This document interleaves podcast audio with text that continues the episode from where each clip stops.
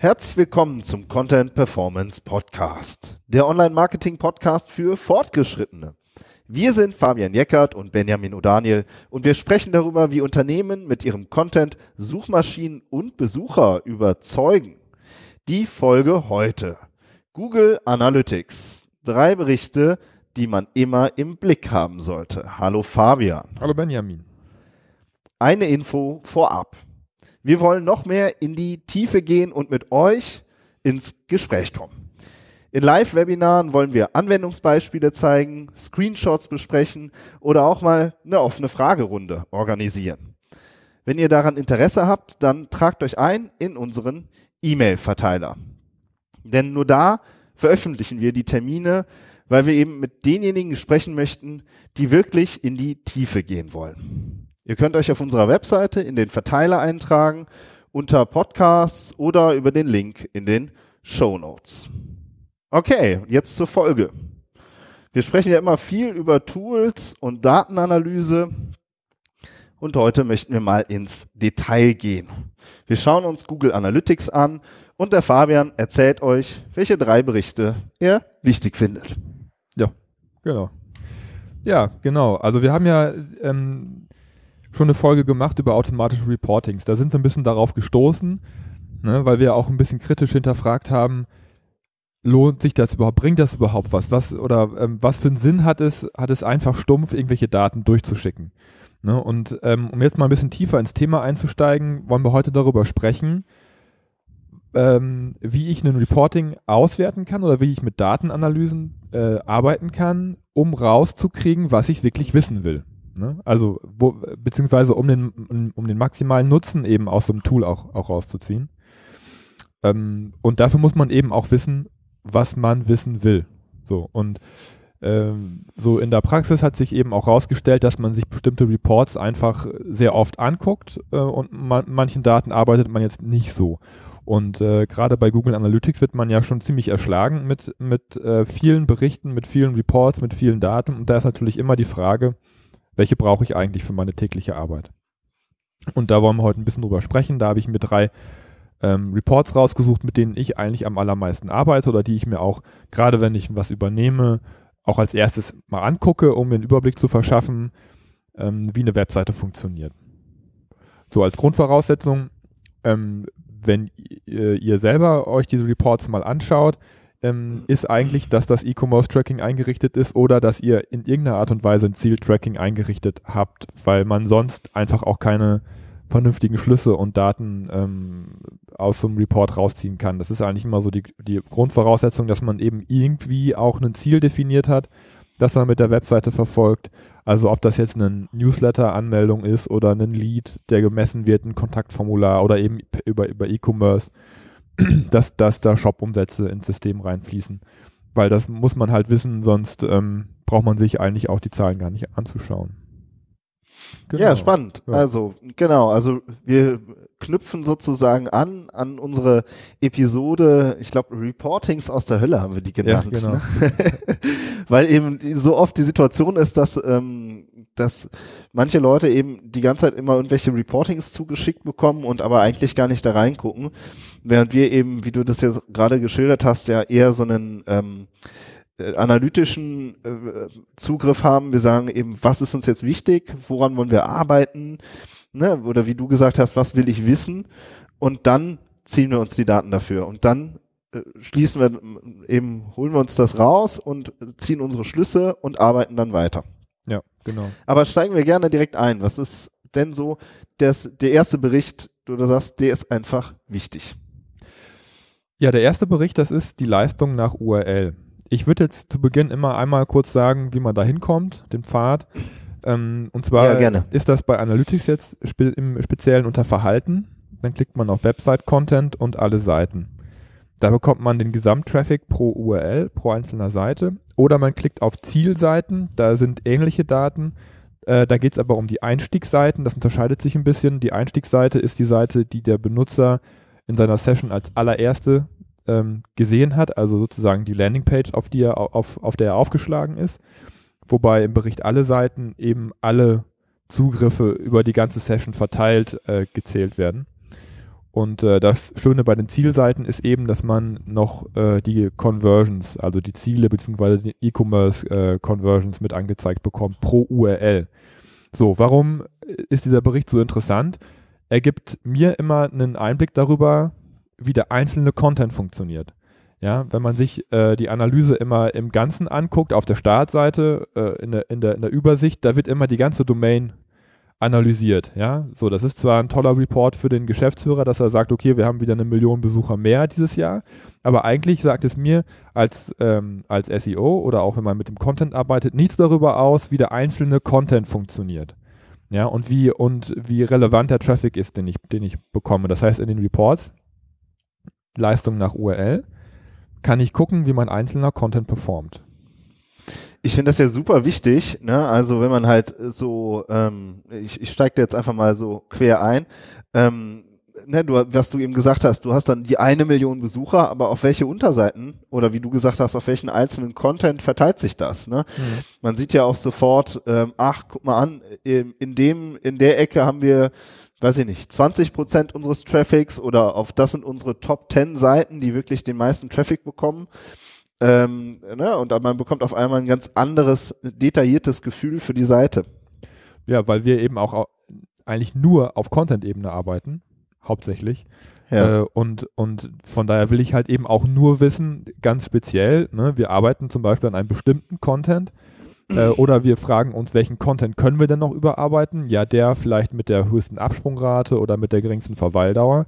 Also sucht man sich diesen Content eben über diesen Bericht raus. Ne? Also man bekommt auch eine Unterscheidung des Contents untereinander. Wie, wie performt äh, ein Content im Vergleich zu, zu allen anderen oder zu anderen aus dem, aus dem gleichen Themenfeld. Und dazu kommt eben diese Performance. Ähm, einmal Verweildauer und Absprungrate haben wir ja schon äh, drüber gesprochen, aber eben auch, wie viel Konversionen hole ich denn aus dem einzelnen Content raus? Ja, deswegen ist das Konversionstracking oder Zieltracking oder E-Commerce-Tracking auch so wichtig, weil man über den Zielseitenbericht auch auf Content-Ebene runtergebrochen bekommt, wer schließt denn ab, ähm, der ähm, zum ersten Mal auf meiner Seite landet. Ne? Also wie viele Abschlüsse habe ich ähm, auf diesem Content als, als Zielseite. Genau, ähm, wo man noch ein bisschen aufpassen muss, ist, äh, da haben wir auch schon in der Folge über Absprungrate drüber gesprochen, glaube ich, oder Verweildauer. Ich weiß gar nicht mehr, was, was das konkret war. Ähm, weil, die, weil die Werte zu Absprungrate und Verweildauer bei Google Analytics mh, hm, nicht so genau sind, beziehungsweise man vorsichtig sein muss, wenn man, wenn man damit arbeitet. Also eine Seite, die eine hohe Absprungrate hat, muss nicht unbedingt einen schlechten Content haben, weil die Absprungrate eben auch sehr hoch ist, wenn Leute sich, wenn Besucher sich nur eine Seite anschauen dann ist sie verhältnismäßig groß, aber wenn der Content eben auch die ähm, Bedürfnisse des Benutzers befriedigt, dann kann das halt auch äh, trotzdem eine, eine erfolgreiche Seite sein. Ne? Also da muss man immer ein bisschen vorsichtig sein. Da würde ich an der Stelle ähm, dann eher mit Heatmaps oder mit Scrolltiefe arbeiten. Da haben wir auch schon in der Folge drüber gesprochen, wenn man sich diese Werte anguckt. Aber wenn man Performance-Werte im Bereich Ziele oder E-Commerce hat, dann sind die definitiv auch vergleichbar untereinander. Ja, das sind, ich glaube, die zwei Folgen heißen einmal Verweildauer, der unterschätzte Faktor und ja. ähm, Praxisbeispiel Heatmaps und Recordings. Mhm. Schon etwas, müsst ihr etwas weiter zurückscrollen, aber das haben wir auch beides mal schon sehr ausführlich besprochen. Ja, genau. Ich erinnere mich zum Beispiel daran, ähm, wir setzen uns ja mal regelmäßig zusammen und besprechen solche Auswertungen. Ich finde es immer unglaublich ergiebig. Und ähm, ich erinnere mich daran, da haben wir zum Beispiel mal festgestellt, ach, guck mal, in der, da gab es irgendwie eine Rubrik auf einem Portal, da hatten wir dann 20 oder hatten wir 5% oder 10% Besucher, aber mhm. 20% Conversions. Ja. Ja, also das heißt, wir hatten eigentlich relativ im Ver Verhältnis zur Seite eigentlich relativ wenig Besucher, aber eben sehr hohe Con äh, Conversion. Ja. Und dann haben wir halt gemerkt, ah, siehst du, das ist zum Beispiel was, worauf wir wieder einen Fokus legen möchten im nächsten Jahr. Ja, weil wir natürlich daran arbeiten möchten, wo wir eine hohe äh, Conversion haben. Ja. ja. als ein, also man leitet ja daraus immer dann wieder die ganzen Contentpläne ab und äh, alles, was man, die Prioritäten entstehen daraus und sowas finde ich, ist einfach super wichtig, um wirklich ähm, zu verstehen, was äh, im Detail wichtig ist auf der Seite. Welche Unterseite oder welche Einzel einzelne URL einfach wichtig ist. Ja, oder welche nicht so wichtig ist. Oder umgekehrt, genau. Also was sind meine schwächsten Seiten? Ja, und, ähm, und dann eben äh, daraus abzuleiten, ob man diese Seiten dann stark macht oder ob man sie nicht äh, abschaltet. Ne? Also das ist ja Zum auch, Beispiel, haben ne? wir ja auch drüber, drüber gesprochen, glaube ich, unsere allererste Folge ging es ja um äh, Keyword-Seiten. Das hat damit ja auch ein bisschen zu tun, ähm, ob man, ob man Seiten nicht eventuell auch zusammenfasst thematisch, ne? um einfach ein bisschen schlanker zu werden, auch was die äh, Organisationsstruktur angeht. Und da ist dieser Bericht eben wirklich Gold wert. Ja. Ja, sehr spannend. Also die Leistung nach URL ist Genau. das erste, was du dir gerne anguckst. Ja. Punkt zwei. Punkt 2, das ist die Leistung nach Gerätekategorie. Da kommt man hin, wenn man auf die Zielgruppe klickt und dann auf Mobil und Übersicht. Ja, da ist dann eine Unterscheidung in äh, Desktop, Mobil und Tablet.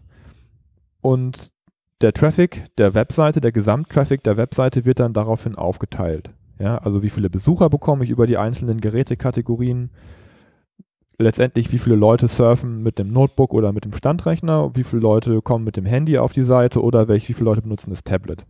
Ne, das äh, hängt von der Bildschirmauflösung ab, wo man dann landet in diesen, in diesen drei Kategorien. Ähm, warum schaue ich mir das an? Ähm, weil ich erfahrungsgemäß äh, dort auch ähm, ja, einen Hinweis darauf bekomme, ob es zum Beispiel Probleme in der mobilen Ansicht auf der Webseite gibt. Ja, weil wenn die Leistungswerte zum Beispiel im mobilen Bereich wesentlich schlechter sind als im Desktop-Bereich, dann ist das oft ein Zeichen dafür, dass es ein technisches Problem auf der Seite gibt. Ne? Also in, ob, oder ob es Darstellungsprobleme gibt einer bestimmten ähm, Geräte, Gerätekategorie. Ja. Ja, sehr spannend. Auch das, äh, so ein Punkt, den wir jetzt auch häufiger hören oder über den wir auch viel diskutieren, dann wird ja gesagt, ja, mobil ist kein Problem, wir haben ja responsive. Genau, ja. Ne? Und äh, dann guckt man sich das halt auf dem Smartphone an und dann werden ja bei responsive äh, Design werden ja einfach nur die Elemente zusammengequetscht und dann ist eben doch manchmal gar nicht so klar, wo die gerade hingequetscht werden. Mhm, ja, also genau. äh, oder der Text ist halt sehr umfassend, sehr lang, der bestehende Text, so und, wir, und der liest sich vielleicht, wenn man einen riesengroßen Monitor hat, am Arbeitsrechner sieht das schön aus, aber sieht das halt in, in der Mobile-Variante auch immer noch so schön aus oder ist es nicht dann da eher eine Bleiwüste? Ja, das sind auch so Mhm. Themen, die wollen wir uns auch in, in einer zukünftigen Folge noch genauer unterhalten. Aber ähm, einfach nur das Responsive Webdesign ist da halt auch oft noch keine, also es ist so ein Anfang, ja, besser als Mhm. gar nichts. Aber es ist ja auch oft nicht so, noch nicht die perfekte Lösung für Mobile. Genau, wenn es äh, darum geht, den Content äh, zu, ja, res responsive zu machen oder mobil zu machen, auf der einen Seite, auf der anderen Seite gibt es aber auch ähm, ganz klassische Probleme in Warenkorbstrecken zum Beispiel. Ja, oder in, in, in Bestellstrecken, dass dann eine, eine, eine Bestellung äh, auf dem Handy so gut wie unmöglich ist, weil das einfach, weil das so komisch umbricht und so schlecht zu benutzen ist, ähm, dass halt viele mobile Besucher sagen, damit beschäftige ich mich jetzt nicht, das ist mir zu anstrengend. Ne? Und dann ähm, muss man eben diese Bereiche auch nochmal überarbeiten. Das ist eigentlich Und, und das sieht ja. man, genau, und das sieht man eben in Analytics, ne? Dann siehst du, ah, okay, Conversions, wir haben Mobile Traffic 40 Prozent, aber Conversions haben wir nur 5 Prozent, ja. Ja. oder weiß ich nicht, ja, Ja. so jetzt einfach so aus der Luft gegriffen. Solche Zahlen, man sieht, oh, Wahnsinn, der Mobile Traffic steigt immer mehr, aber die Seite konvertiert immer schlechter. Ja, So, und, und das ist natürlich echt ein existenzielles Problem, weil jedes Jahr kommen mehr mobile Besucher auf die Seite. Mhm. Ja, und, äh, und wenn ich jetzt, sag ich mal, über Social Anzeigenkampagnen mache, dann hat man nur ähm, äh, Mobile-Besucher, weil Ja, die über die genau. App alle kommen. Haben wir auch mal eine Folge zu gemacht, Mobile Traffic versus Desktop Traffic. Ja, oder auch bei AdWords hat man ja auch immer mehr mobile Besucher. Ja, und dann ist die Seite aber zu kompliziert. Funktioniert nicht mehr, ne? Ja. Also das, da hatte ich tatsächlich, hatten wir tatsächlich auch schon mal, dass ein Kunde gesagt hat, ähm, ich, ich mache jedes Jahr immer sukzessive weniger Umsatz. Und das war wirklich äh, ne- antiproportional zum mobilen Traffic. Der ist gestiegen und der Umsatz ist runtergegangen. Und in diesem Bericht konnte man genau sehen, warum. Ja, weil der mobile Traffic einfach nicht konvertiert hat aufgrund von technischen Schwierigkeiten auf der Seite. Aber ich finde auch, ähm, das, was du nochmal angesprochen hast, dass wir uns auch noch mit dem mobilen Content ein bisschen auseinandersetzen wollen, da können wir, glaube ich, auch noch ein bisschen anteasern. Oder mein, meinst du nicht? Ja, leg los. Ja, oder du. Das ist ja eigentlich Ja, echt, ja. Also ne, die Frage ist eben, ähm, macht man einen zentralen Content für alle Geräte oder machen wir vielleicht eine abgespeckte ähm, Version für mobile Geräte? Hm. Ja, also ich habe nicht mehr einen Text in Anführungszeichen, den ich einbaue auf der Seite, sondern ich habe vielleicht verschiedene Texte, die natürlich alle sich um das gleiche Thema drehen, ja, die aber anders geschrieben sind, kürzer, knapper, auch anders strukturiert sind. Ja, also ähm, in die Richtung geht es. Ähm, das testen wir auch. Da haben wir auch schon eine schöne Case Study Mhm. und ähm, mal sehen, wann wir euch damit versorgen. Das ist ein riesen, riesen Zukunftsthema. Ja, vielleicht machen wir es auch Ja. erst im, in, einem, in einem Webinar, ne? Da haben wir Ja, auch drüber, drüber gesprochen. Das ist ja eigentlich. Das, genau, das wäre eigentlich so was Typisches, finde ich, was in einem Webinar gut Ja, passt, weil du genau. hast einfach Screenshots, ja, und äh, du hast, wir arbeiten dann mit Heatmaps und so und mit Zahlen und das dann halt alles zu erzählen, ist halt echt schwierig. Also ich finde, das wäre so ein schönes Thema für ein Webinar, sehe ich auch so. da habt ihr schon mal einen Grund, euch anzumelden. Genau. Ja, und wir wissen irgendwie dann auch, ja, okay, äh, das müssen wir jetzt nicht versuchen, in so einen Podcast reinzuquetschen. Ja. Ich finde immer so ein Podcast, was halt cool ist, man hört eine halbe Stunde ein Thema und steigt wirklich tiefer ein und macht sich darüber Gedanken. Aber halt, wenn man ähm, Screenshots mal erklärt oder bespricht, das ist wirklich besser dann visuell. Ja. So, ne? Und man kann äh, auch Fragen stellen, ne? Diese Interaktion ist ja auch viel, viel Genau. cooler. Denke ich auch. Also es wären auf jeden Fall schöne Live-Webinare, die wir davor haben. Mal sehen, wie das anläuft. Ja, Aber erstmal sprechen wir noch über den dritten ähm, Ja. Bericht. ja, das ist ein bisschen mein Lieblingsbericht. Also okay. der ist einfach cool, da gucke ich immer als erstes rein. Oder habe ich jetzt gerade schon gesagt, bei den URLs, da gucke ich als erstes rein. Da Ich gucke in alle als erstes. klick, klick, klick. Genau, äh, drei Ja. Tabs. Das ist Leistung nach Quelle. Ähm, ich meine, das ist irgendwie den Profis hier unter unseren Hörern brauche ich das nicht zu erzählen. Das ist halt so der, so wirklich der ähm, Bericht, wo man gucken kann, was bringen meine Werbekanäle. Ja, und äh, da kommt man hin, indem man auf Akquisition klickt in der linken Navigation, dann auf alle Zugriffe und dann auf Channels. Und dort wird der Traffic, also der, der, die, werden die Besucher der Seite nach, nach Quelle sortiert und zwar, ähm, ob das jetzt äh, Besucher sind, die über die organischen Suchergebnisse kommen zum Beispiel oder über bezahlte Suchergebnisse oder über äh, soziale Netzwerke oder über eine E-Mail-Kampagne oder ob sie direkt die URL eintippen oder ob sie über einen Referral-Link kommen. Ja, das sind so die klassischen ähm, Quellen. Und das Schöne ist, wenn man E-Commerce-Tracking macht oder wenn man Ziel-Tracking macht, dann kann man sehen, wie viele Leute schließen ab, die über Kanal X kommen. Ja, und dann im Verhältnis gesetzt zu dem Traffic, der über den Kanal gekommen ist, habe ich auch eine Konversionsrate. Das heißt, ich kann sehen, wie viel hole ich aus dem einzelnen Besucher raus in diesem Kanal. Und daran kann man eben äh, direkt ableiten, wo es sich noch lohnt, mehr Arbeit reinzustecken, in welchen Kanal.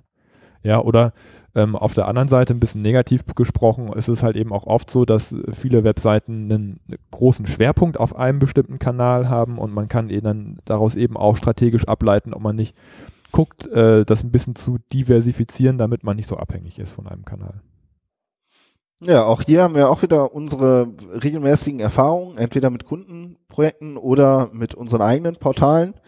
Hm. Und ähm, da fand ich zum Beispiel super spannend, da hatten wir mal ein äh, Portal, da haben wir auch einen, einen kleinen E-Mail-Verteiler gehabt. Und das ist ja echt nicht so das Thema. Wir machen ja, merkt ihr auch selbst, äh, eigentlich sehr wenig E-Mail-Marketing, ähm, auch als Thema. Und wir hatten aber diesen Verteiler und dann haben wir halt gemerkt, ja, da haben wir nur super wenig Besucher, logischerweise. Ähm, aber die konvertieren total gut. Auch hier wieder das Thema eben äh, Verhältnis ähm, Besucheranzahl zu Conversion. Hm. Und dann haben wir auch gemerkt, ja, das ist eigentlich mh, ein super spannender Kanal. Mh, Und da müssen wir eigentlich auch wieder äh, mehr einen Fokus drauf legen. Und auch da, das, das finde ich auch wieder sehr spannend. Oder Ja. halt eben auch generell, ne, wenn du eben sagst, okay, wir haben super hohen äh, Organic Traffic, aber gar kein Social oder umgekehrt. Mhm. Ja. Wie können wir da ähm, mehr in ein Gleichgewicht kommen? Äh, zwei Sachen darf man da nicht vergessen. In der Folge Social Traffic versus SEO-Traffic war das, glaube ich. Ne? Oder Ja, stimmt, haben wir auch gemacht. Mhm. Ähm, da haben wir ja drüber gesprochen, dass sich die Intention dieser einzelnen Kanäle auch unterscheidet. Ja. Ja, und das äh, führt auch direkt zum zweiten Punkt, den ich ansprechen, äh, den finde ich noch, noch wichtig ist, dass wir den ansprechen, ist, dass ähm, man auch da nicht vorschnelle Schlüsse ziehen sollte. Nur weil ein Kanal keine Umsätze macht, heißt es nicht, dass es ein schlechter Kanal ist. Ja, es, Absolut. gibt, es gibt auch vorbereitende Kanäle. Ja, also nicht jeder, der auf der Seite ist, kauft sofort, sondern er möchte teilweise auch erstmal die Marke kennenlernen. Ja, sich vielleicht erstmal in den Newsletter eintragen, über den er dann später vielleicht irgendwas kauft. Ja, das ist ja eigentlich dieser klassische Funnel. Das heißt, nur weil jetzt zum Beispiel über Social jetzt weniger Abverkäufe kommen, ähm, heißt es nicht, dass das ein schlechter Kanal ist. Und oft ist es so, dass dann solche, solche Kanäle abgeschaltet werden, aufgrund der schlechten Leistungsdaten und auf einmal werden andere Kanäle auch schlechter. Ja, weil dort einfach die äh, mehr Abschlüsse passieren, aber in der sogenannten Customer Journey, also in der Reise, die der Kunde äh, bei mir macht, äh, gibt es eben andere Kanäle, die vorher schon Touchpoints hatten und die dann einfach wegfallen. Ja, auch da muss man ein bisschen vorsichtig sein. Genau, also um das noch so ein bisschen äh, plakativer zu machen oder zu veranschaulichen. Wenn ich irgendwie gerade eine Minute an der Bushaltestelle äh, stehe, ja, und ich mache kurz meine Facebook-App auf und der Bus kommt in zwei Minuten, dann werde ich da nichts kaufen. Hm. Das ist äh, irrsinnig. Aber mal auf was Spannendes zu stoßen und äh, sich irgendwie das erste Mal eben in irgendwas mit irgendwas in Kontakt zu treten, ist sehr spannend. Ne? Und ne, also ich finde gerade Social ähm, steht oft unter so einem Vertriebsdruck. Ja, dass man dann Mhm. sagt, ja, wieso können wir, wieso verkaufen wir über Social so schlecht oder so wenig, während eben man wirklich dieses Zusammenspiel auch sehen muss. Ja.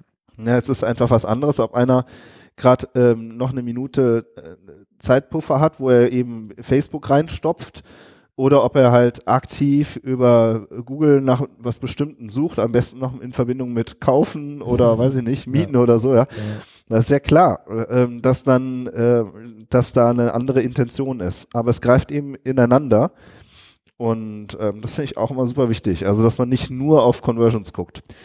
Ja, Ja. wir haben ja auch schon mal in einer äh, früheren Folge über Brands gesprochen, Mhm. dass Branding eben auch ein Ranking-Faktor ist und das spielt da, finde ich, auch, auch total rein. Ähm, weil der direkte Traffic ist oft auch ein großer Traffic-Kanal, vor allem bei Brands, weil die Leute dann die Domain direkt oben in der, in der URL ein, eingeben. Ja. Ne? Das heißt, dieser Kanal ist, ist einer, den man auch zum Beispiel im, in Konkurrenz zum, zum Google Organic, wenn man da sehr viel ähm, Traffic hat und da so ein bisschen auch äh, es droht, dass man da so, einen, so eine Monokultur sich äh, ausbaut, dann, ne, dass man mit Branding sich noch wirklich einen eigenen Traffic-Kanal bauen kann, der aber auch wieder positiv auf SEO wirkt.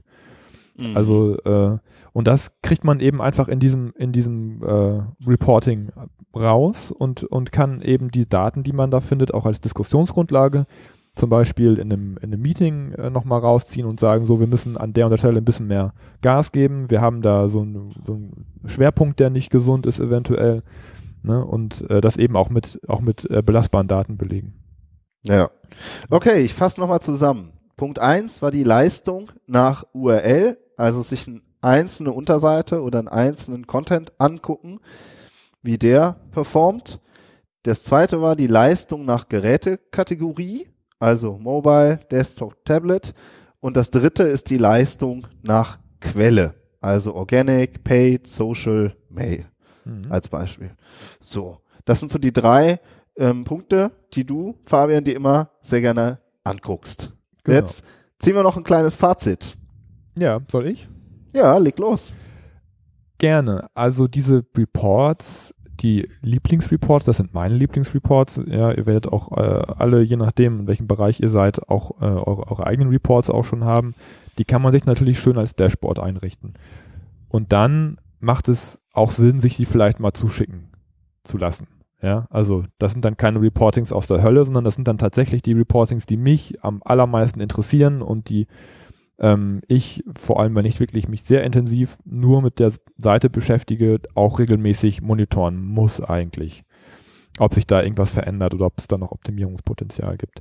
Dann, das habe ich jetzt auch schon ein paar Mal gesagt, ähm, ist es immer wichtig, sich diese Zahlenwerte kritisch anzugucken und immer zu hinterfragen, sind äh, das denn wirklich Informationen, die so valide sind, dass ich darauf eben auch eine Optimierung machen kann? Oder sind die Daten vielleicht nicht so gut geeignet, das äh, ne, Stichwort Ab Absprungrate und, und Verweildauer, um zum Beispiel den ganzen Content umzuschmeißen und da viel Geld reinzustecken und Zeit rein, reinzustecken, um nachher eigentlich kein gutes Ergebnis daraus zu bekommen. Also guckt euch die Werte immer, immer kritisch an, diskutiert die auch intern. Ähm, und wenn ihr es intern diskutiert, ja? Nee. Du wolltest was sagen? Dann Ja, ne, genau, dieses, dieses Diskutieren finde ich super wichtig, muss ich Mhm. echt sagen. Also, ne, weil wir haben oft ja auch die Situation, dass das noch immer zu stark in Silos gedacht wird und da dann halt auch seine Redakteure aufzuschlauen, ja, oder das, oder man hat ein Social-Team, ja, und man hat ein SEO-Team. Wie gut arbeiten die zusammen? Wie gut diskutieren die zusammen? Das finde ich halt ähm, super wichtig, dass man eben das Ganze auch offen im Team diskutiert. Ja, die kriegen halt oft ihre einzelnen Reports. Ne? Der, das Ja. Social-Team kriegt den Social Report, das SEO-Team kriegt den SEO-Report. Aber, äh, aber wenn allein schon Brand und SEO jetzt so eng zusammenhängen, dann muss man das eben auch zusammenhängend diskutieren. Ja, dann arbeitet die PR-Abteilung ja für SEO mit. So, und andersrum genauso. Und äh, das ist dann immer schwierig, so, so Silo-Reports dann auch zu machen. Ne? Sondern da muss Ja. eigentlich, jeder muss eigentlich Zugriff auf, auf alle Daten bekommen und die muss man dann gemeinsam diskutieren. Ja. Ja, Genau. super spannend. Also, ähm, zum Abschluss nochmal, wenn ihr euch für das Thema Webinare mit uns interessiert, dann tragt euch in unseren E-Mail-Verteiler ein. Wir freuen uns. Und in diesem Sinne, macht's gut und bis nächste Woche. Bis Ciao. Dann. Tschüss.